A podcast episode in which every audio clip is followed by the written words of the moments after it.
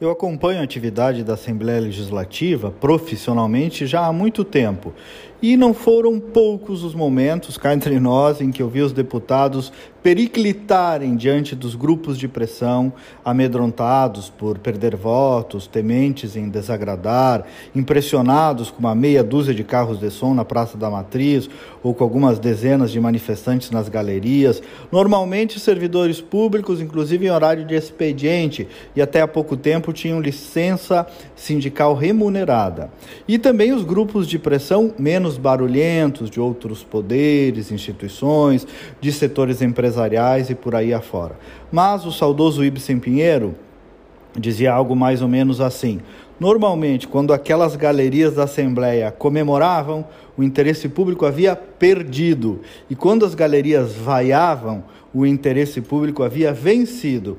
Esse é o papel do parlamento: decidir tendo em vista o bem comum, não o bem de uns. E, especialmente, as duas últimas legislaturas têm dado demonstrações consistentes de coragem reformista, digamos assim.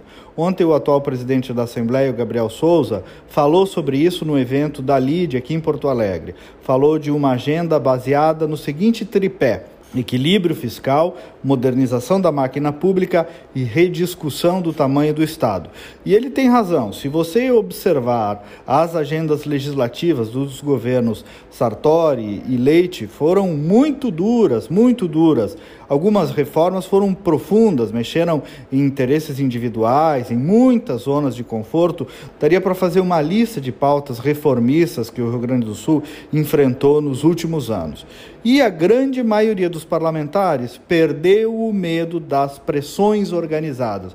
Vide aí as últimas, privatização da CE, da Corsã e tantas outras pautas densas, pesadas, polêmicas, difíceis e necessariamente de desacomodação, de mudança.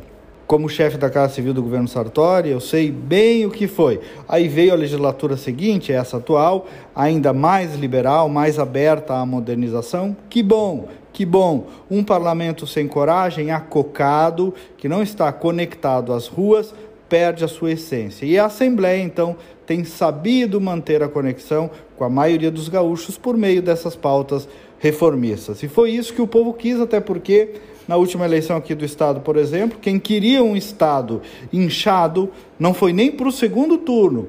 E assim, então, eis que passo a passo o Rio Grande vai desenhando um novo futuro. Até segunda-feira, bom final de semana e vamos com fé.